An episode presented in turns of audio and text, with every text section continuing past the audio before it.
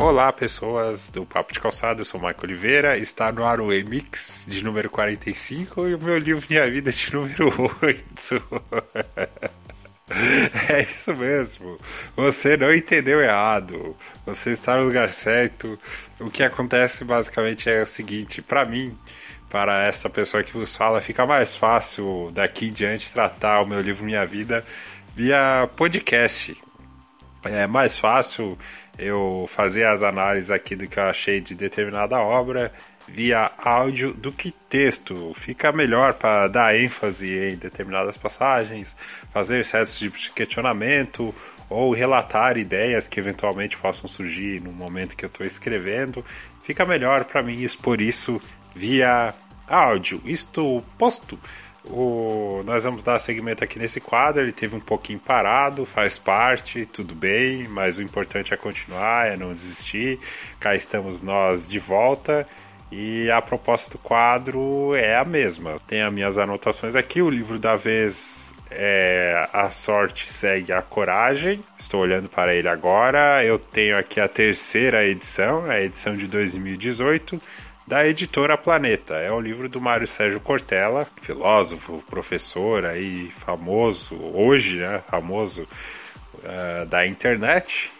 E é sobre ele que nós vamos conversar agora. Se você gosta de provocações filosóficas em pequenas doses, relatos e reflexões a, respeito do cotidiano, eu diria que esse livro é para ele vai se encaixar como uma luva para você. Apesar de esse livro ser indicado para todos, a literatura do Cortella ela cai como uma luva para todos. É, ele consegue se expressar de forma clara, fácil, qualquer um consegue absorver o conteúdo que ele quer passar e aqui não é diferente. Bom, o que se trata esse livro? Primeiro que assim, ele começa com uma afirmação: a sorte segue a coragem. E a nossa missão aqui é analisar como o autor defende a sua tese, a tese do título, que não é uma pergunta.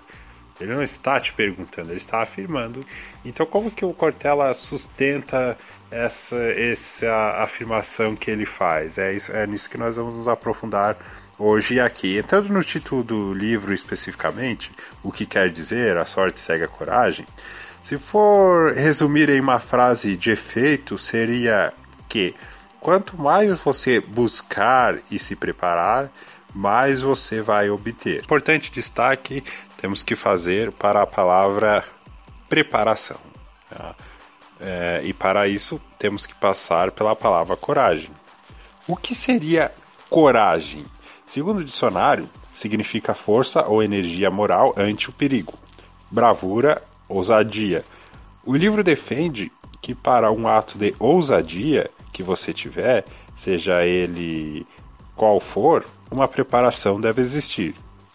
Sem a preparação, a coragem vira em consequência, e o risco de fracasso cresce exponencialmente. É lógico que a pergunta que surge de forma quase que imediata é: ué, mas eu conheço pessoas que tinham um certo objetivo, não se prepararam e conseguiram. Sim, claro, evidente.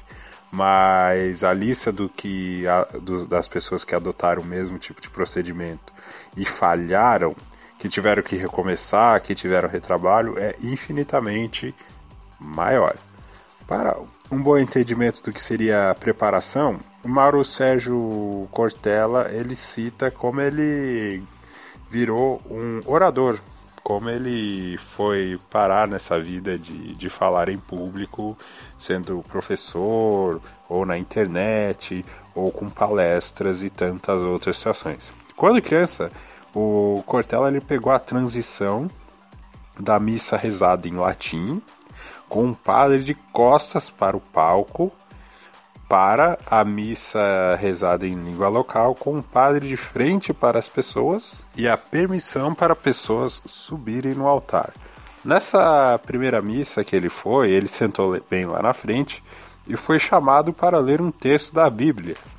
Nervoso e surpreso, segurou o papel com a mão, o que já foi um erro porque, segundo ele, porque evidenciou a sua tremedeira. Fora algumas palavras que ele acabou se enroscando ali durante a leitura. Foi tão traumático que ele nem se recordava à época do que havia falado.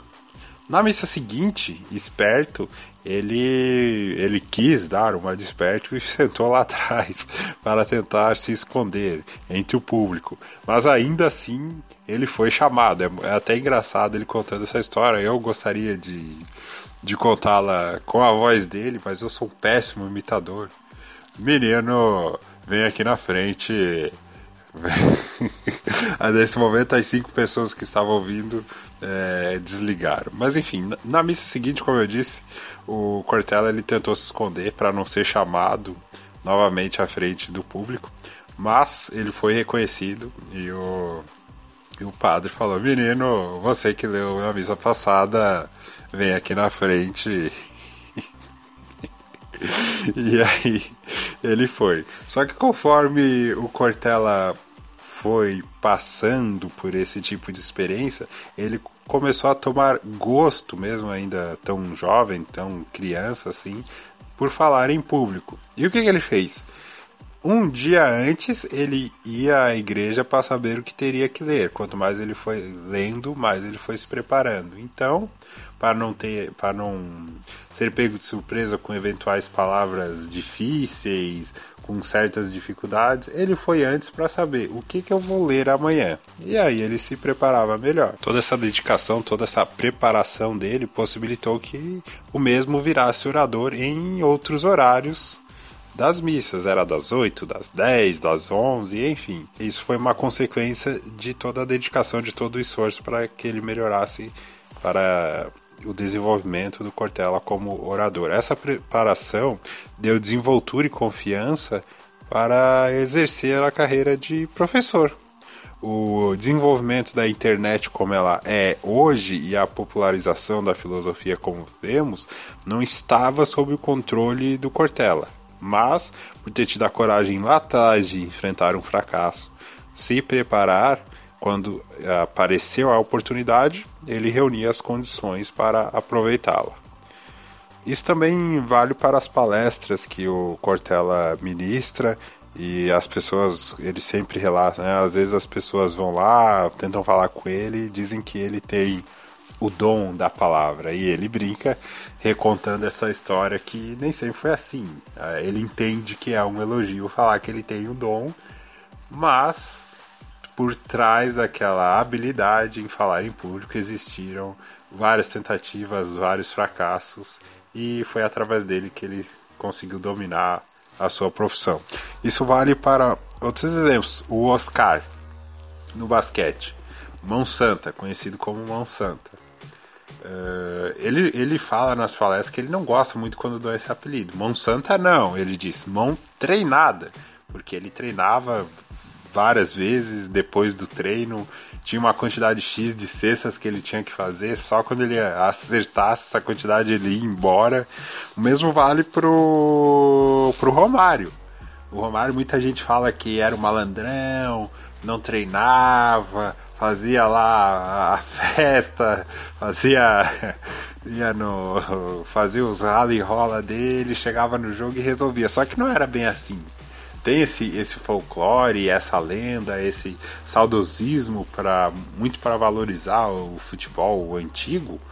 Mas o próprio Romário diz nas entrevistas que no, nos, nos momentos, nos auge ali, no auge da carreira dele, ele, ele treinava chute a gol, treinava posicionamento, ele se preparava para no jogo, caso surgisse a sorte, ele estar no, no lugar certo, na hora certa e saber como concluir. O Messi também é assim. As pessoas falam, ah, o Cristiano Ronaldo é treinamento, é, é, é dedicação e o Messi é talento. Mas o Messi, se você pegar pelos depoimentos dos companheiros que atuaram com ele, como Daniel Alves, Chave você consegue montar uma linha cruzada e ver ali uma pessoa que treina bastante, se dedica bastante, que quer muito vencer, que se prepara para quando chegar no jogo, surgindo as oportunidades, ele possa fazer o gol. Então, o espírito do livro é esse, sabe?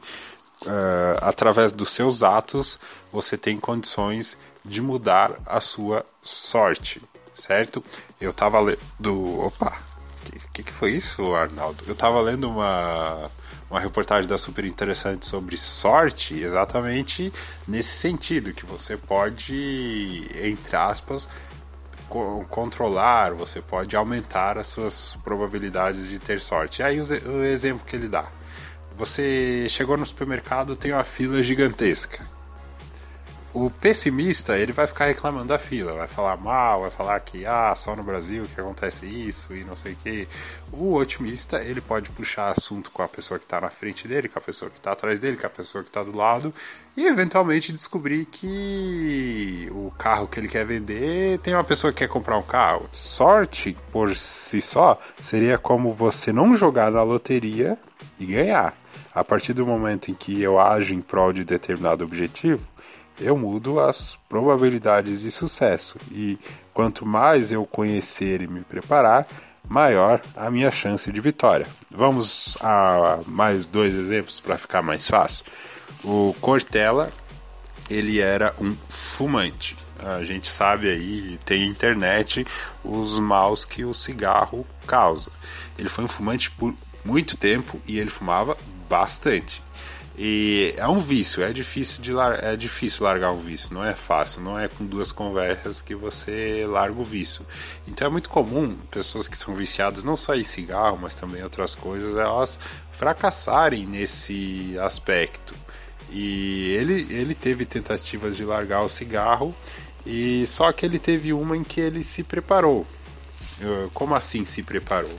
Ele estabeleceu um prazo um prazo para largar o cigarro e durante esse período ele não viveu a vida dele da mesma forma que ele estava vivendo antes. Ele foi vendo alternativas ao cigarro, ele foi monitorando ali quais os momentos que ele tinha mais vontade de fumar e foi controlando isso, é, é, mandando a mensagem para o seu, para a sua mente, para o seu cérebro de eliminar um certo hábito, colocar um outro no lugar. Como você sabe, não é fácil, mas quando chegou na, na data que ele havia acordado com ele mesmo, ele pegou um cigarro, é, é, acendeu ali o isqueiro. Não sou fumante, tá, gente? Desculpa, então eu não, não, sei, não tenho intimidade com, com o procedimento.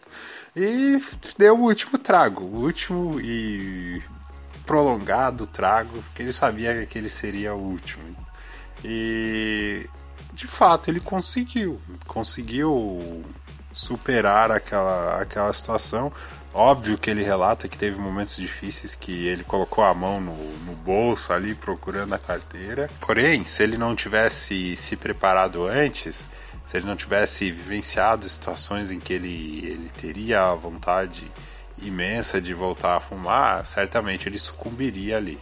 Toda a preparação dele foi voltada para esse tipo de momento, porque vem a vontade, vem a cobrança, ela vem e ela vem forte. Então facilitou muito a vida dele esse procedimento. Um outro exemplo que eu gosto bastante é do Michael Phelps e os treinamentos. Quem, quem conhece o Michael Phelps sabe a obstinação que ele tinha pela, pela vitória e ele, ele treinava bastante e de várias formas. Uma vez ele ele treinou com como se eh, o óculos dele estivesse é, cheio d'água, ele não pudesse abrir os olhos, e ele foi pela contagem de braçadas.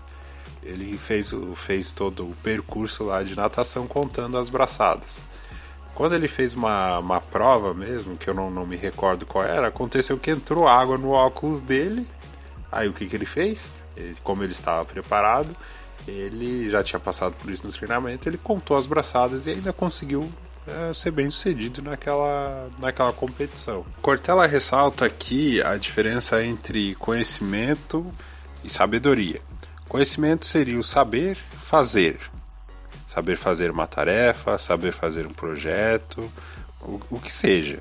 É, a pessoa conhece a metodologia e os meios para fazer. A sabedoria está ligada ao conhecimento somado à experiência prática.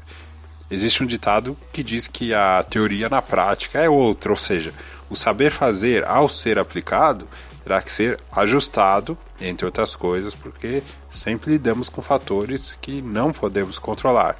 Essa vivência prática nos dá a sabedoria, que nos permite antecipar cenários, resolver problemas antes que eles aconteçam, fazer mais e melhor em menos tempo, menos custos e afins.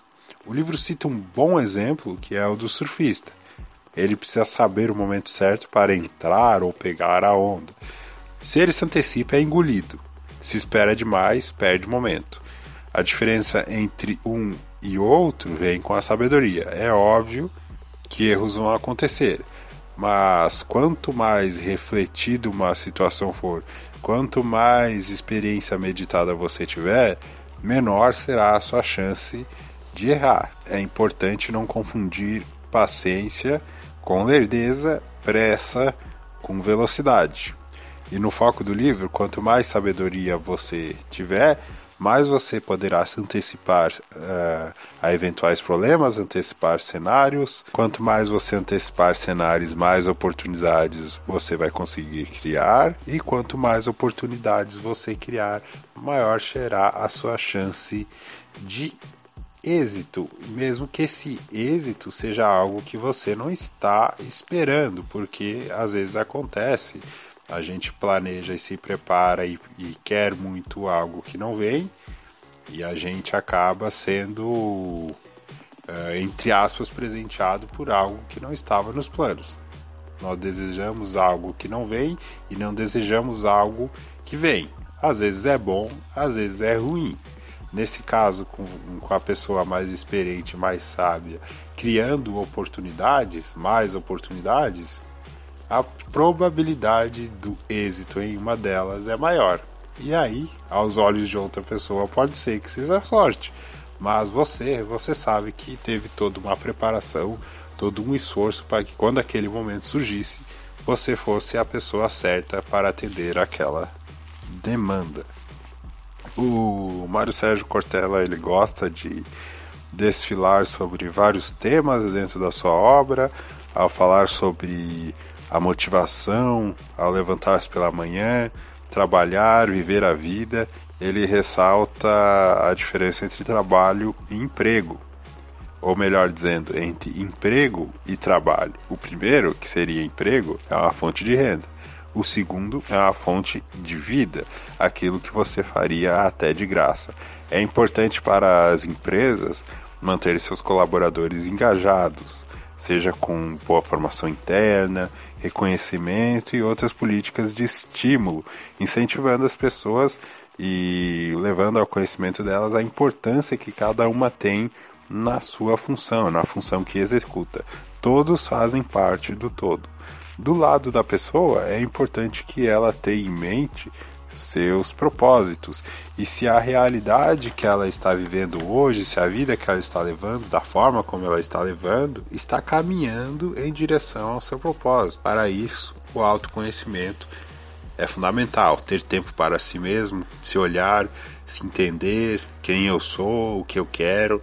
É importante entender que o autoconhecimento não se alcança sozinho é preciso entender como você afeta as outras pessoas, que impacto você causa, e nessas horas é, o medo desperta em várias pessoas, inclusive o medo de buscar ajudas de profissionais como os psicólogos. Isso porque nós mergulhamos em nós mesmos, com nossas qualidades, mas com os defeitos também, com as coisas boas, mas com as coisas ruins também cada uma delas com um peso em relação à vida que levamos hoje.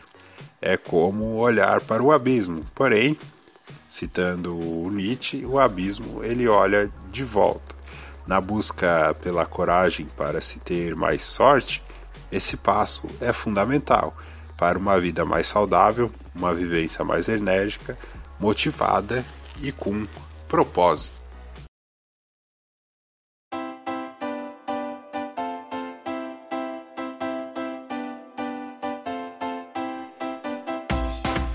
Pessoal, por hoje é isso. Obrigado por ter chegado até aqui. Espero que você tenha gostado. Nós vamos voltar em, outros momentos falando de mais livros. Pode ficar tranquilo, esse quadro não foi abandonado. Agora voltou para ficar. É um novo formato, ainda estou me adaptando a ele, então já peço desculpas por antecipação, qualquer deslizada aí que tenha dado. Uh, iremos melhorar, aprimorar a cada episódio, pode ficar tranquilo, tudo isso para levar um conteúdo diferenciado para você. Tá aí o nosso Papo de Calçada podcast.blogspot.com. Tem vários podcasts lá, tem o Remix, agora tem esse nosso meu livro Minha Vida, tem o TV na Calçada, tem o Papo de Calçada, tem Offcast, tem Vale Conferir, tem os tutoriais lá do podcast, enfim, opção é o que não falta. Curta as nossas redes sociais, dê uma força se você curte nosso conteúdo, nos siga-nos, né? acompanhe lá as novidades. E muito obrigado. É isto novamente. Estaremos de volta em um momento oportuno. Forte abraço, boa semana, sucesso, valeu, tchau.